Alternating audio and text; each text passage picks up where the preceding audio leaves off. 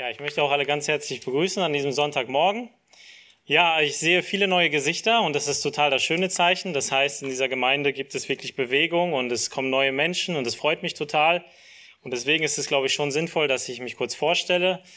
Ähm, ja, die ihr mich nicht kennt und gerade eine Vermutung habt, diese Vermutung stimmt. Ich bin auch einer von den Friesens.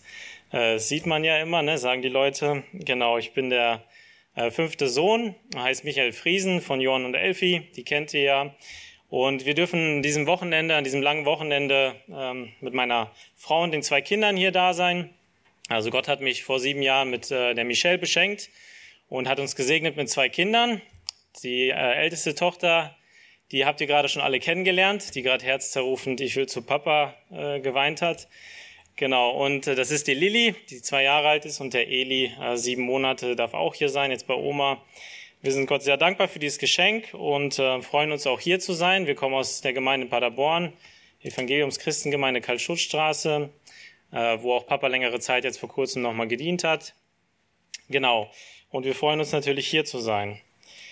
Ja, wir sind ähm, äh, in unserer Gemeinde gerade den Römerbrief am Durchpredigen. Und vor einigen Wochen durfte ich dann einen bestimmten Abschnitt haben und das möchte ich heute auch mit uns teilen. Und zu Anfang äh, möchte ich einleiten, einfach uns eine Frage stellen oder uns mitnehmen. Ähm, vielleicht sind auch welche unter euch hier, die in den letzten Jahren einen neuen Beruf äh, äh, oder eine neue Arbeitsstelle bekommen haben. Und bei mir war es genau vor zwei Jahren soweit, dass ich den Arbeitgeber gewechselt habe. Und das Wichtigste, wenn man den Arbeitgeber wechseln möchte, man muss eine Bewerbung an die Firma schreiben, an die man gerne möchte, zu der man gerne möchte. Und jetzt an euch die Frage, was ist mit das Wichtigste in einem Bewerbungsschreiben? Könnt ihr reinrufen. Der Lebenslauf, ja. Dann gibt es eine wichtige Sache noch. Erfahrung, genau. Also Jura, ich denke, du meinst damit auch das Arbeitszeugnis. Ähm, also klar, dass man Berufserfahrung vielleicht mitbringt, aber der zukünftige Arbeitgeber guckt fast mit als erstes auf das Arbeitszeugnis. Was schreibt der alte Arbeitgeber über diese Person, die bei uns anfangen möchte? Und wenn man keine Ahnung von Arbeitszeugnissen hat und einfach mal ein Arbeitszeugnis liest, dann behaupte ich mal, dass das immer gut klingt. Weil vom Gesetzgeber in Deutschland ist das so, dass ein Arbeitszeugnis nicht negativ sein darf über die Person. Es dürfen nur positive Sachen drin stehen. Aber dann gibt es immer so diese versteckten Zwischensätze, die verraten, wie es dann wirklich um diese Person steht. Und stellen wir uns jetzt einmal vor, ich beschreibe diese Bewerbung und äh, mein zukünftiger Arbeitgeber, der liest das und da liest er, Michael hat sich äh, stets bemüht, seine Aufgaben zu erfüllen. Und dann würde ich jetzt als Laie denken, ja super, also mit, der, äh, mit dem Arbeitszeugnis bekomme ich auf jeden Fall diesen Job. Stets bemüht ist wunderbar. Das heißt, er hat sich wirklich angestrengt, um seine Aufgaben zu erfüllen. Was will man mehr? Aber wenn man sich ein bisschen auskennt, dann ist, glaube ich, diese Aussage, jemand hat sich stets bemüht, eine glatte vier oder fünf, also ziemlich schlecht. Dieser Satz will sagen, ja, Michael hat sich angestrengt, kam vielleicht auch immer pünktlich, aber er ist überhaupt nicht fähig. Er kann überhaupt nicht das, was er machen soll. Er ist schlicht unfähig. Und das, darum soll es heute auch ein bisschen gehen, dass wir von einem Zeugnis lesen, das im erster Linie oder im ersten Lesen richtig gut klingt. Also da hat sich jemand wirklich angestrengt, Dinge einzuhalten, Dinge zu erfüllen, aber doch hat er das Ziel komplett verfehlt. Und wir schlagen gemeinsam den Römerbrief auf.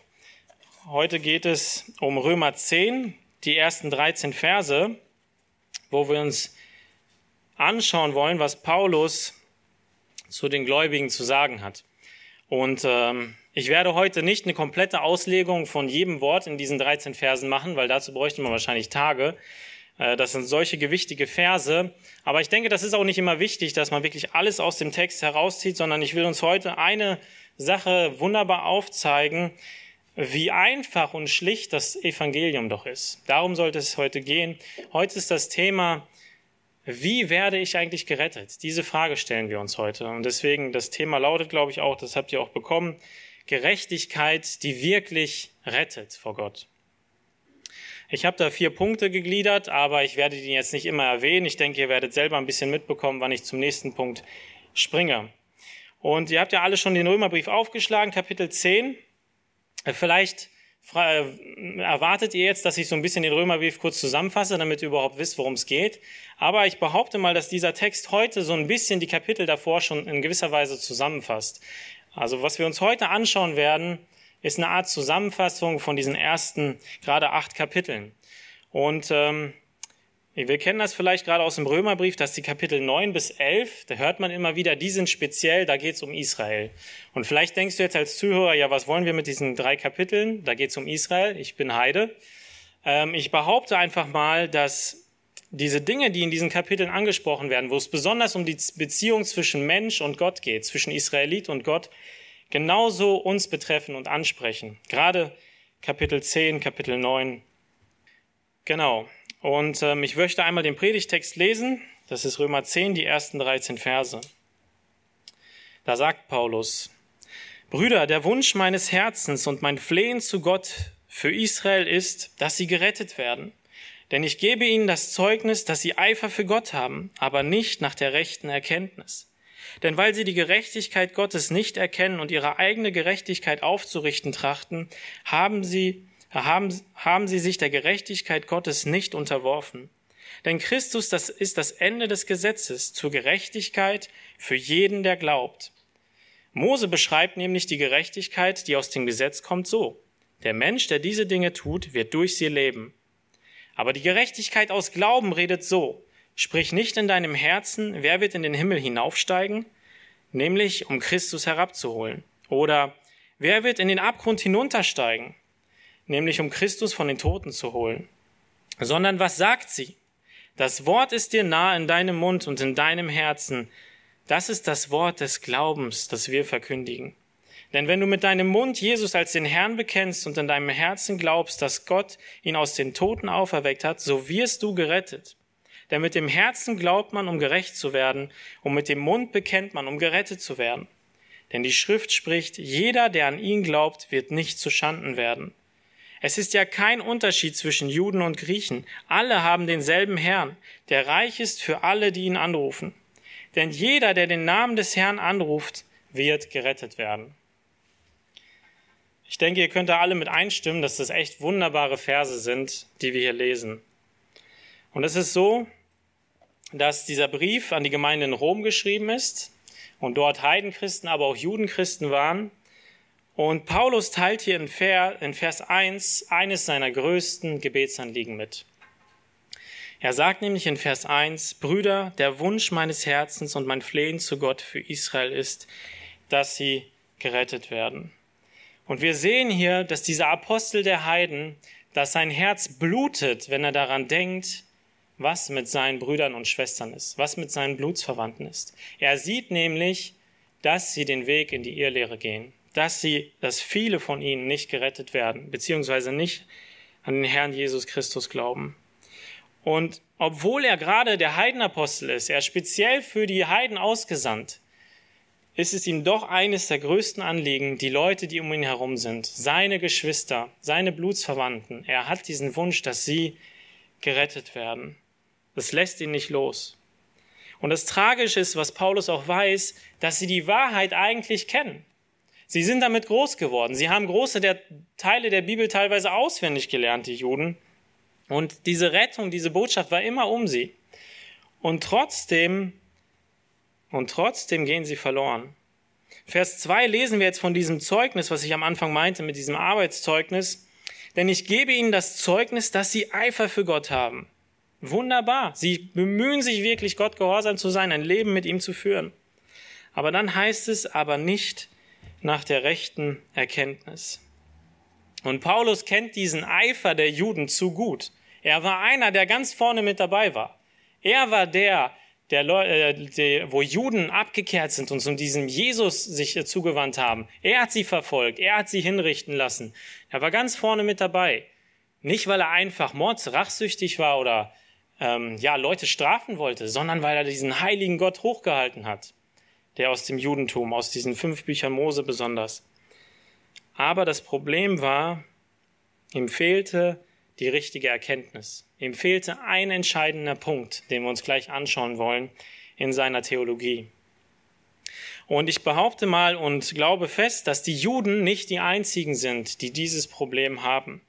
Wir kennen um uns herum viele Religionen, die wirklich Pilgerwege, äh, wo Menschen Pilgerwege bestreiten über Monate, um damit irgendwie gerechter vor Gott dazustehen, die Selbstkasteiung in Kauf nehmen, also sich selber Qualen und Schmerzen zu fügen, um irgendwie Gott gerecht zu werden, die Messen abhalten, gerade die Katholiken und so weiter.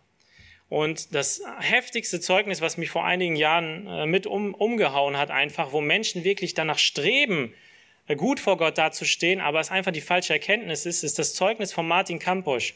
Ich weiß nicht, ob ihr ihn kennt. Er und seine Frau, sie waren äh, wirklich tief im Buddhismus verstrickt. Und er beschreibt dann in seinem Zeugnis, wie er vor dem Glauben, wo er richtig tief in diesem Buddhismus drin war, er ist nach, ähm, ich meine sogar nach Indien gereist, irgendwo in die Berge, in eine einsame Hütte, wo er ganz allein war und dort über Wochen und Monate Mantras aufgesagt hat. Das sind solche Sprüche in dem Buddhismus. Und er musste teilweise ein Mantra 200.000 Mal hintereinander aufsagen, um irgendwie diesen, diesen Heiligstatus, diese Erfüllung in sich selbst zu finden. Und während er da in dieser Hütte war, haben Ratten sein Essen weggefressen. Und er durfte die Ratten nicht töten, weil sie in gewissen Teilen Asiens heilig sind. Und ähm, diese, diese Selbstkasteiung, hat er gesagt, die hat irgendwo in gewisser Weise Erfüllung gebracht. Und dann Tage später hat er gemerkt, das ist gar nichts. Es ist einfach eine Lehre. Und Gott hat ihn dann Gott sei Dank errettet, erst seine Frau und dann ihn später. Und dieses Zeugnis zeigt wunderbar, aber auch tragischerweise, wie viel Millionen und Milliarden Menschen wirklich dieses Sehnen nach Gerechtigkeit vor einem Gott haben, aber einfach in die Irre gehen, weil sie das Evangelium nicht gehört haben, wie wir gerade auch ähm, ja, von Johann gehört haben, dass viele einfach diese Schrift, das Wort Gottes nicht kennen. Und ich finde es wunderbar, wie ein, äh, was für ein Vorbild Paulus hier in Vers 1 ist, der wirklich sagt, ich kämpfe im Gebet darum, dass meine Geschwister gläubig werden. Und ich denke, vielen von uns geht es ähnlich der du vielleicht Familie hast, dein Ehemann, deine Ehefrau, deine Kinder oder vielleicht deine Eltern, deine Verwandten, die nicht zum Glauben kommen. Und du schon Monate, vielleicht Jahre und Jahrzehnte für sie betest und am Anfang noch Glauben hattest und Hoffnung, aber das auch irgendwo immer wieder schwindet. Aber Paulus gibt die Hoffnung nicht auf und er weiß, was ist das Entscheidende, dass diese Menschen zum Glauben kommen? Das ist einmal, was kann ich dafür tun? Das ist das Gebet, und das Zeugnis sein, das Vorleben. Und Paulus weiß, dass Gott Menschen ändern kann und auch nach Jahrzehnten noch. Und ich habe auch hier gehört, dass es auch hier in den Gemeinden einen Trauerfall gibt, wo ein junger Mann gestorben ist, wo man sich die Frage stellt, warum passiert sowas? Wo Kinder hinter, hinterlassen werden, ähm, die keinen äh, Vater in der, in der Teenie-Zeit, in der Jugendzeit haben. Oder wir haben äh, vor einigen, jetzt ist es hier ein Jahr oder zwei Jahre schon her, wo wir ein, Jugend aus der, ein Mädchen aus der Jugend verloren haben, wo Gott sie zu sich genommen hat, wo man sich fragt, warum machst du das, Gott? Und dann sehen wir auf wunderbare Weise, Gott nutzt diese Momente, um Menschen zu ziehen, um ihnen aufzuzeigen, das Leben ist kurz oder kann kurz sein und es gibt eine Ewigkeit. Wie wir in dem Lied vorhin gesungen haben, Perspektive Ewigkeit. Und der Herr tut heute noch Wunder. Das haben wir auch gerade gesungen. Und Paulus glaubt daran. Und ich will euch einfach auch Mut machen, wirklich für eure Ehemänner, für eure Frauen, die, für die ihr vielleicht schon Jahrzehnte betet, die die Wahrheit schon längst eigentlich kennen, die vielleicht schon oft hier dabei waren, denen ihr schon so oft das Evangelium gebracht habt. Betet weiter für sie, weil Gott kann wirklich diese Herzen verändern und Gott ruft. In Vers 3 beschäftigt Paulus sich dann mit dem Problem, warum, warum die Juden das Evangelium nicht angenommen haben. Was war das Problem? Und das ist eines auch der Hauptprobleme, was im Römerbrief beschrieben wird. Lesen wir mal Vers 3. Denn weil, sie die, denn weil sie die Gerechtigkeit Gottes nicht erkennen und ihre eigene Gerechtigkeit aufzurichten trachten, haben sie, sie sich der Gerechtigkeit Gottes nicht unterworfen. Und Paulus beschreibt hier die, das Problem ihrer Blindheit. Wir lesen hier das Wort dreimal Gerechtigkeit. Und das ist eines der Schlüsselbegriffe überhaupt im Buch Römer. 66 Mal circa kommt dieses Wort vor. Und das Problem der Juden war, dass diese Gerechtigkeit, die sie gesucht haben und nach der sie gestrebt haben, keine Gültigkeit vor Gott hatte. Stellt euch mal vor, ihr strebt die ganze Zeit nach etwas, wo ihr voll die Überzeugung habt, dafür, darüber werde ich gerecht vor Gott oder damit. Aber es ist die ganze Zeit ein Blindflug. Es ist falsch die ganze Zeit. Und das ist so traurig. Und die Bibel beschreibt im Alten Testament diese eigene Gerechtigkeit, diese falsche Gerechtigkeit wie ein schmutziges Kleid. Und äh, wir können dazu einmal den Propheten Jesaja aufschlagen. Jesaja 64, wo der Prophet das schildert. Dieses Kleid der Ungerechtigkeit und Gerechtigkeit. Jesaja 64, Vers 5.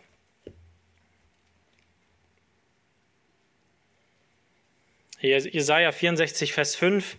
Wir sind ja allesamt geworden wie Unreine und alle unsere Gerechtigkeit wie ein beflecktes Kleid. Wir sind alle verwelkt wie die Blätter und unsere Sünden trugen uns fort wie der Wind. Und ich fand es total interessant, wo ich diesen Vers gelesen habe, dass unsere, dass wir verwelkt sind wie die Blätter vor dem Wind. Da muss ich direkt an die Geschichte denken, an die mit erste Geschichte aus dem Alten Testament, wo zwei Menschen gesündigt haben und ungerecht vor Gott waren und sie versucht haben, ihre Schande oder versucht haben, Gerechtigkeit zu erwirken, indem sie sich bedeckt haben mit Blättern, die verwelkt sind. Und das versuchen wir Menschen immer wieder. Wir versuchen selbst irgendwie uns Gerechtigkeit anzuziehen aus eigenen Werken. Aber was hat Gott gemacht? Er hat ihnen diese Kleider weggenommen und hat ihnen Fell gegeben. Und wie hat er ihnen dieses Fell gegeben? Nun, es musste Blut fließen, es musste ein Tier sterben, um dieses Fell sehr wahrscheinlich herzustellen. Und das sehen wir dann durch die ganze Bibel wie einen roten Faden. Gerechtigkeit wird am Ende nur erwirkt, wenn Blut fließt. Und das ist das Lamm Jesus Christus, worauf die ganze Bibel erst den Schatten wirft oder es im Schatten ist und dann ans Licht kommt im Neuen Testament. Das Lamm, was zur Schlachtung geführt wurde, nur das erwirkt Gerechtigkeit. Und immer wenn Menschen irgendwie selber Gerechtigkeit versuchen zu erlangen, dann verwelken diese Blätter, weil wir vor Gott nicht aus eigenen Werken gerecht werden können. Und das ist ein Hauptinhalt des Römerbriefes auch in den Kapiteln davor. Und in Jesaja 61, Vers 3 dürfen wir dann aber lesen, ein Kapitel oder drei Kapitel zurück. Jesaja 61, Vers 3 um den Trauernden aus Zion zu verleihen, dass ihnen Kopfschmuck statt Asche gegeben werde, Freudenöl statt Trauer und Feierkleider statt eines betrübten Geistes, dass sie genannt werden Bäume der Gerechtigkeit, eine Pflanzung des Herrn zu seinem Ruhm. Wir lesen hier prophetische Verse, die sich dann in Jesus erfüllen werden, dass wir einmal seine Feierkleider anziehen dürfen, die von Jesus. Und das werden Kleider der Gerechtigkeit sein. Und noch wunderbarer oder deutlicher sehen wir es dann in Vers 10 in Kapitel 61. Ich freue mich sehr an dem Herrn und meine Seele ist fröhlich in meinem Gott. Denn er hat mir Kleider des Heils angezogen, mit dem Mantel der Gerechtigkeit mich bekleidet, wie ein Bräutigam sich dem priesterlichen Kopfschmuck anlegt und wie eine Braut sich mit ihrem, sich mit ihrem Geschmeide schmückt. Am Ende, wenn wir vor Gott stehen, zählt es, ob Gott dir dieses Kleid angezogen hat, ob es ein Kleid der Gerechtigkeit ist, was wirklich das Heil bringt. Und ich frage uns als Gemeinde, dich als Zyrer, der du schon gläubig bist, hast du diese Kleider auch der Freude an, diese Feierkleider? Gott beschreibt es hier wie ein Fest, wie eine Hochzeit, wenn wir diese Kleider haben dürfen, weil wir wissen dürfen, wir sind Gerettete. Wir sind rein vor Gott. So ein wunderbarer Gedanke. Und wir sollten jedes Mal, immer wieder, wenn wir daran denken, in Freude ausbrechen, dass wir Kleider der Gerechtigkeit tragen dürfen. Und ich musste bei diesem dreckigen Kleid oder sauberen Kleid ähm, so ein bisschen an unsere Tochter denken oder allgemein Mädchen, die mit einem schönen Kleid nach draußen gehen, vielleicht am Sonntag und im Garten spielen wollen. Und die Mutter sagt nochmal, mach dich nicht schmutzig. Und dieses Kind, das will am liebsten im Schlamm wühlen und alles Mögliche machen. Und es ist fast unmöglich, dass dieses Kleid sauber bleibt. Und so ist es genauso mit uns, wenn wir in dieser Welt stehen, in diesem Leben. Es ist unmöglich, dass wir sauber bleiben, weil wir einfach auch schon von Anfang an dreckig sind. Und dieses Mädchen lebt vielleicht die ganze Zeit mit dieser Angst, was wird Mama sagen, wenn ich dann zurückkomme und das Kleid dreckig ist. Wir leben als Menschen immer wieder mit diesen Angstzuständen und wissen nicht, sind wir jetzt gerecht vor Gott oder nicht. Aber hier dürfen wir wissen und auch in dem Römertext, er hat uns saubere Kleider angezogen. Und auch wenn wir uns beschmutzen, äh, beschmutzen in Sünde, das Kleid bleibt sauber, weil er es uns angezogen hat. Die Frage ist jetzt, warum ziehen diese Juden dann nicht einfach dieses Festkleid an? Sie haben ja die Botschaft vielerorts gehört. Warum verharren sie trotzdem auf diesen gesetzlichen Kleidern?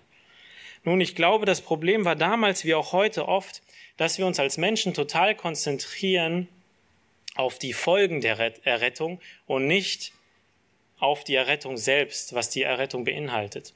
Was will ich damit sagen? Wenn wir gerettet werden von Gott, dann hat das Folgen, dann trägt das Früchte. Dann lernen wir immer mehr Gott lieben, unseren Nächsten lieben, wir tun Werke aus dem Glauben heraus. Aber wir Menschen konzentrieren uns und denken uns, diese, dieses gute Leben, das rettet mich am Ende. Dieses vor Gott ähm, wohlgefällig zu leben, das rettet mich am Ende. Und unser ganzer Fokus liegt darauf, auf dem Gesetz. Und so war es auch bei den Juden. Römer 10, Vers 5, wenn wir zurück zum Text gehen, sagt Paulus ja auch, wer diese Dinge tut, der wird leben. Wer das Gesetz hält, der wird leben.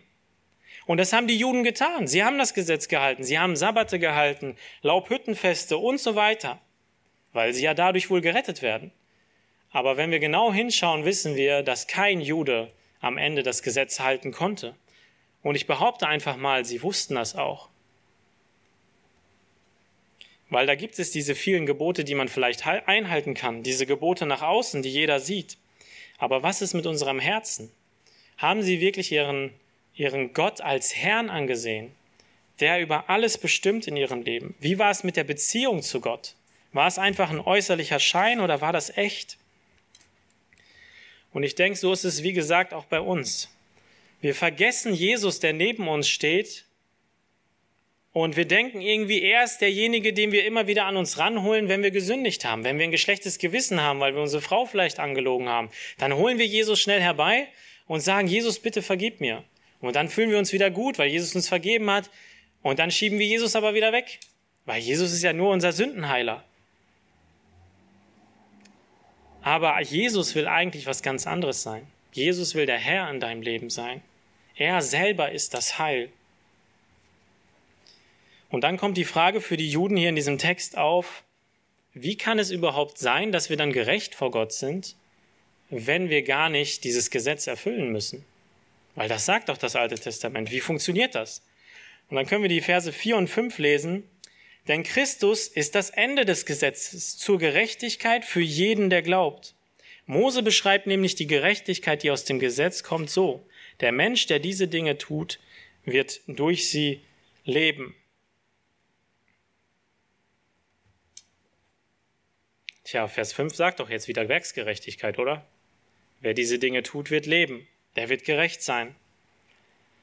Aber der Römerbrief beinhaltet wunderbar im vorigen Texten dass das Gesetz einen Grund hatte. Das Gesetz war nämlich dafür da, dass wir erkennen, dass wir überhaupt keine Chance vor Gott haben. Wir haben überhaupt keine Chance, dieses Gesetz zu halten. Und es ist wie ein Lichtstrahl. Ähm, einer unserer Brüder hat das mal wunderbar beschrieben, der immer viel ähm, gefahren ist zur Arbeit, viele Strecken. Wenn diese, diese Scheibe vorne, die Frontscheibe bedreckt ist, du denkst irgendwo, ja, die Scheibe ist dreckig, wenn du vielleicht morgens in der Dämmerung fährst. Aber sobald die Sonne da richtig auf die Frontscheibe knallt, sobald dieses Gesetz wirklich dann strahlt vorne auf deine Frontscheibe, dann siehst du, wie viel Dreck da eigentlich ist. Und dass du überhaupt nicht sauber sein kannst vor Gott. Und das ist der Sinn des Gesetzes. Es sollte unsere Sünden aufdecken und zeigen, dass wir keine Chance haben. Doch dann kam Jesus und erfüllte das Gesetz. Er hat es für uns erfüllt und wir dürfen sozusagen seine Erfüllung in Anspruch nehmen und wir sind quitt, wir sind fertig mit dem Gesetz. Und wir lesen das so wunderbar in Römer 7, wenn wir mal ein paar Kapitel zurückgehen. Römer 7, äh, Entschuldigung, Römer 8, die ersten Verse, Römer 8, die ersten vier Verse möchte ich lesen. So gibt es jetzt keine Verdammnis mehr für die, welche in Christus Jesus sind. Die nicht gemäß dem Fleisch wandeln, sondern gemäß dem Geist. Denn das Gesetz des Geistes des Lebens in Christus Jesus hat mich frei gemacht von dem Gesetz der Sünde und des Todes. Denn was dem Gesetz unmöglich war, weil es durch das Fleisch kraftlos war, das tat Gott, indem er seinen Sohn sandte in der gleichen Gestalt wie das Fleisch der Sünde und um der Sünde willen und die Sünde im Fleisch verurteilte damit die vom Gesetz geforderte Gerechtigkeit in ihm erfüllt würde, die wir nicht gemäß dem Fleisch wandeln, sondern gemäß dem Geist. Wenn du Jesus Christus annimmst und ihm Glauben schenkst, dann hast du das erfüllt, was das Gesetz verlangt, Gerechtigkeit, weil Jesus es am Kreuz bezahlt hat. Im Alten Testament mussten die Juden viele Opfer bringen. Das war, da floss so viel Blut in der Stiftshütte. Ne? Wir hatten letztens oder vor ein paar Jahren das Thema in der Jugend. Und wenn man sich allein ausrechnet, wie viele Menschen es da gab und wie viele Tiere da geschlachtet wurden, dann waren das, die standen knöcheltief und noch höher die Priester im Blut, weil so viele Tiere geschlachtet wurden. Und die Sünde, die, die ist nicht einfach verschwunden, sondern sie wurde nur zugedeckt. Doch jetzt mit Jesus Christus, durch seinen Tod hat er die Sünde komplett weggenommen. Er hat sie ausgelöscht und das Gesetz erfüllt. Ein Galaterbrief beschreibt das auch wunderbar. Der, der Galaterbrief hat sehr viele Parallelen zum Römerbrief, wo wir sehen dürfen, das Gesetz ist wirklich als Zuchtmeister gegeben, als Erzieher, ähm, der auf Jesus Christus hinweist. Und dann sagt Paulus zum Beispiel, das, was mir unmöglich war, das tat Jesus Christus für mich. Und jetzt herrscht Jesus Christus in meinem Herzen und nicht mehr das Gesetz. Das Gesetz sagt, du sollst, du sollst, du sollst. Und Jesus sagt auch, du sollst. Aber Jesus sagt, leih mir deine Hand, tu deine Hand auf und ich will dich führen, weil ich vorangegangen bin. Ich will machen. Gib mir deinen Mund und ich will reden. Lesen wir die Verse 6 und 8 in Römer 10, 6 bis 8. Wir gehen weiter. Aber die Gerechtigkeit aus Glauben redet so. Sprich nicht in deinem Herzen, wer wird in den Himmel hinaufsteigen, nämlich um Christus herabzuholen, oder wer wird in den Abgrund hinuntersteigen, nämlich um Christus von den Toten zu holen, sondern was sagt sie? Das Wort ist dir nahe in deinem Mund und in deinem Herzen. Dies ist das Wort des Glaubens, das wir verkündigen. Wo ich das das erste Mal gelesen habe, ich denke, für viele von euch ist es auch so, das klingt echt kompliziert. Was sind das für komische Fragen jetzt und wer soll da wen herabholen und hinaufholen? Ähm, vielleicht einfach gesagt ist, dass Paulus sagt in Vers 6, wenn wir diese echte Gerechtigkeit aus Glauben haben, dann brauchen wir uns diese zwei Fragen, die jetzt kommen, nicht mehr stellen, weil diese Dinge schon erfüllt sind. Viele Menschen fragen sich nämlich, die noch nicht diese Gerechtigkeit aus Glauben haben, oder denken sich, ich muss da irgendjemand, ich muss Jesus vom Himmel herabholen. Ich muss Jesus aus den Toten holen, ihn irgendwie rausretten. Was auch immer, ich muss irgendwie Werke tun. Auch wenn das ziemlich kompliziert sind, diese Fragen, ich will auch, auch gar nicht hundertprozentig darauf eingehen, aber diese Fragen wollen sagen, wir als Menschen denken, wir müssen irgendwas tun. Aber nein, die Gerechtigkeit aus Glauben sagt dann, du brauchst dir diese Fragen nicht stellen. Jesus ist schon vom selber vom Himmel herabgekommen. Jesus ist selbst aus den Toten hinaufgestiegen. Es ist alles getan. Was, das einzige, was du tun musst, um gerettet zu werden, ist Glauben. Und jetzt kommen wir zu den Versen 9 bis 13. Das ist der vierte Punkt in der Gliederung, der letzte. Das Evangelium. Und wir lesen diese Verse 9 bis 13. Denn wenn du mit deinem Mund Jesus als den Herrn bekennst und in deinem Herzen glaubst, dass Gott ihn aus den Toten auferweckt hat, so wirst du gerettet. Denn mit dem Herzen glaubt man, um gerecht zu werden, und mit dem Mund bekennt man, um gerettet zu werden. Denn die Schrift spricht, jeder, der an ihn glaubt, wird nicht zu Schanden werden. Es ist ja kein Unterschied zwischen Juden und Griechen. Alle haben denselben Herrn, der reich ist für alle, die ihn anrufen. Denn jeder, der den Namen des Herrn anruft, wird gerettet werden. Und das sind so wunderbare Verse, oder? Ich behaupte einfach mal, das sind mit die schönsten Verse in der ganzen Bibel. Diese Verse dürfen jedem Gläubigen Zuversicht geben, dass der Glaube allein rettet und auch diesem Bruder oder Mann, von dem wir gerade gehört haben, wo das Bein kaputt ist, er darf diese Zuversicht haben. Wenn man diese Verse liest, die sind ganz einfach. Der Glaube ist eine ganz einfache Sache. Wenn du diese Dinge glaubst an Jesus Christus und an seine Schuldvergebung, dann wirst du gerettet. Das lesen wir hier in diesen Versen. Das ist alles. Hier finden wir zwei Dinge. Wir müssen nicht in diesen Handlungswahn verfallen und Dinge versuchen zu schaffen, um gerettet zu werden. Nein, das erste ist, was müssen wir tun? Mit dem Mund Jesus als den Herrn bekennen um mit dem Herzen an Jesus Christus glauben, dass er aus den Toten auferweckt wurde und auferweckt ist.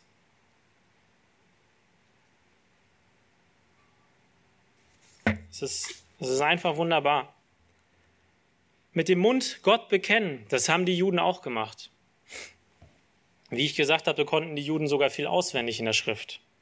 Und die Juden haben auch mit dem Herzen, denke ich, irgendwo geglaubt.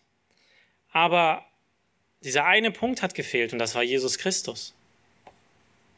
Und deswegen sind viele und wurden viele nicht errettet. Jesus macht den Unterschied. Er sagt selber, er ist der Weg.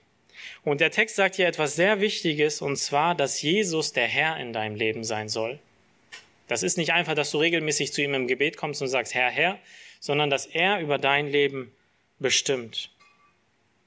Und es ist total interessant, das ist so ein bisschen das Evangelium komprimiert, diese vier Verse hier also das Evangelium zusammengefasst, und wir lesen hier kein einziges Wort von Gesetzeswerken, dass da irgendwie steht, du musst das und das einhalten. Gar nichts.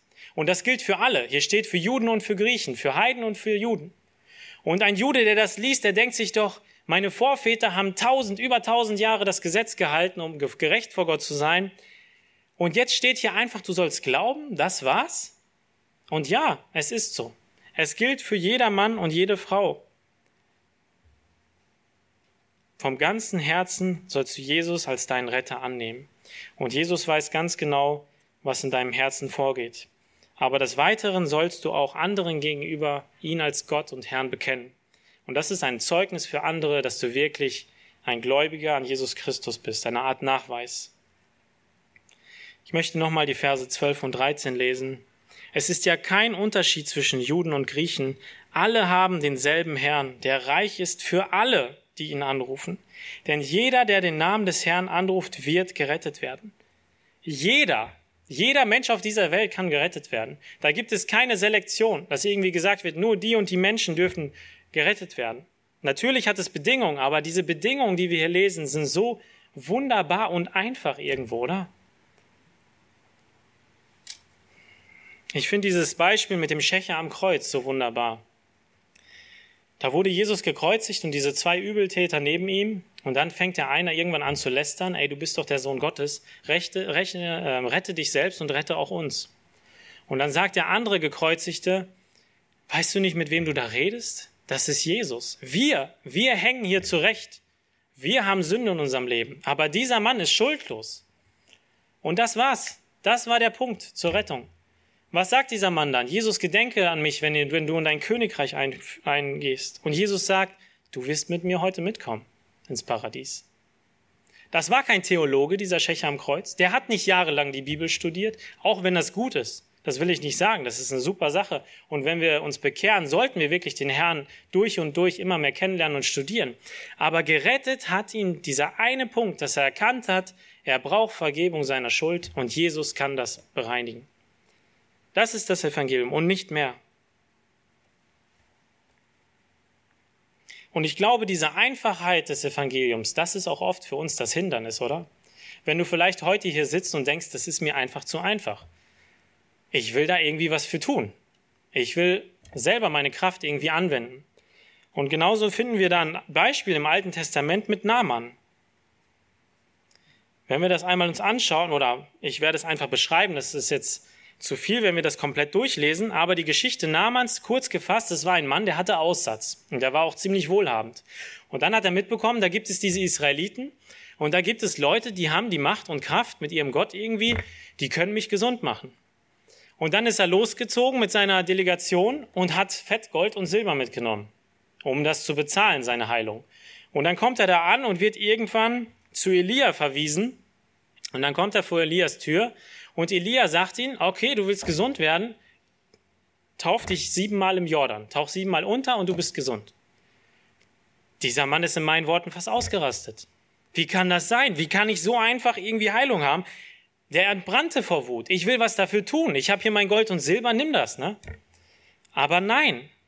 Der Glaube an Jesus Christus, Rettung, ist eine ganz einfache Sache. Wir müssen nur unseren Egoismus loslassen und erkennen, dass wir nicht können, dass jemand anders was tun muss. Und das hat Gott sei Dank auch dieser Naaman irgendwann erkannt und wurde dann auch gesund. Ich möchte dich zum Schluss wirklich ermutigen, für deine Familie, für deine Nahestehenden, die vielleicht Jahrzehnte nicht zum Glauben kommen, die nicht an Jesus Christus glauben wollen, weiterhin zu beten. Nimm dir Paulus als Vorbild hier gerade in Vers 1 und schlicht oder ganz einfach zu Jesus zu kommen, Tag für Tag und zu beten, Jesus, bitte errette du meinen Bruder, bitte errette du meine Schwester, meinen Vater, meine Mutter, die nicht glauben wollen. Und Jesus ist es, der die Macht hat. Er zieht. Auch wenn wir keine Hoffnung mehr haben. Ich finde es so wunderbar. Ich bin jetzt schon ähm, ja, zwölf Jahre hier aus dieser Gemeinde, schon in Paderborn. Und wo ich dann immer wieder mitkomme, wenn äh, mitbekomme, wo Papa oder Mama erzählen, dieser, diese und diese Person hat sich bekehrt. Wo ich schon längst den Glauben aufgegeben hatte, wo ich noch hier in der Gemeinde war, wo ich dachte, das wird nie was. Und diese Menschen haben sich bekehrt. Einfach weil Gott diese Menschen zerbrochen hat, und Dinge in ihrem Leben vielleicht auch passieren ließ und sie gezogen hat.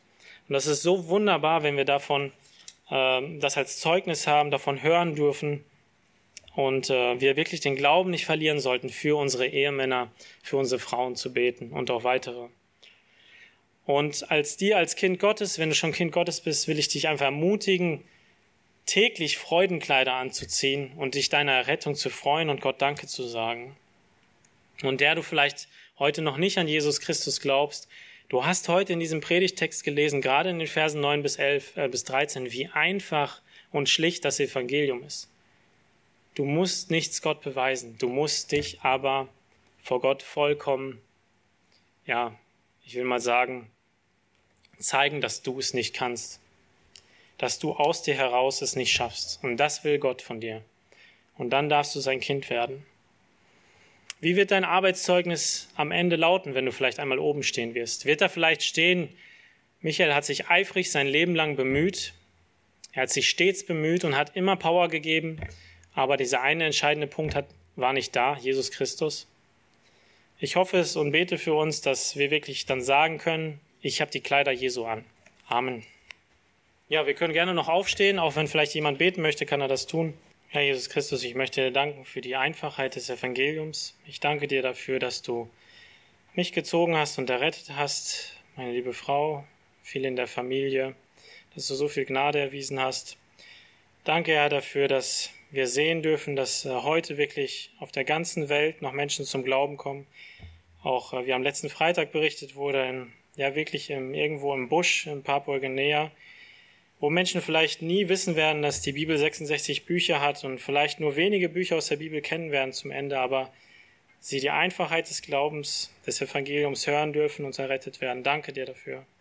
Ich danke dir dafür, dass du der Gemeinde hier vor Ort jetzt so viel Möglichkeit geschenkt hast, hier in der Umgebung Zeugnis zu sein für die ganzen Dazuziehenden, wo wir sehen, wie so viele Häuser entstehen und Menschen dazuziehen werden. Gebrauche du diese Gemeinde hier um Licht zu sein, in erster Linie in der Familie, aber auch hier in der Umgebung. Amen. Amen.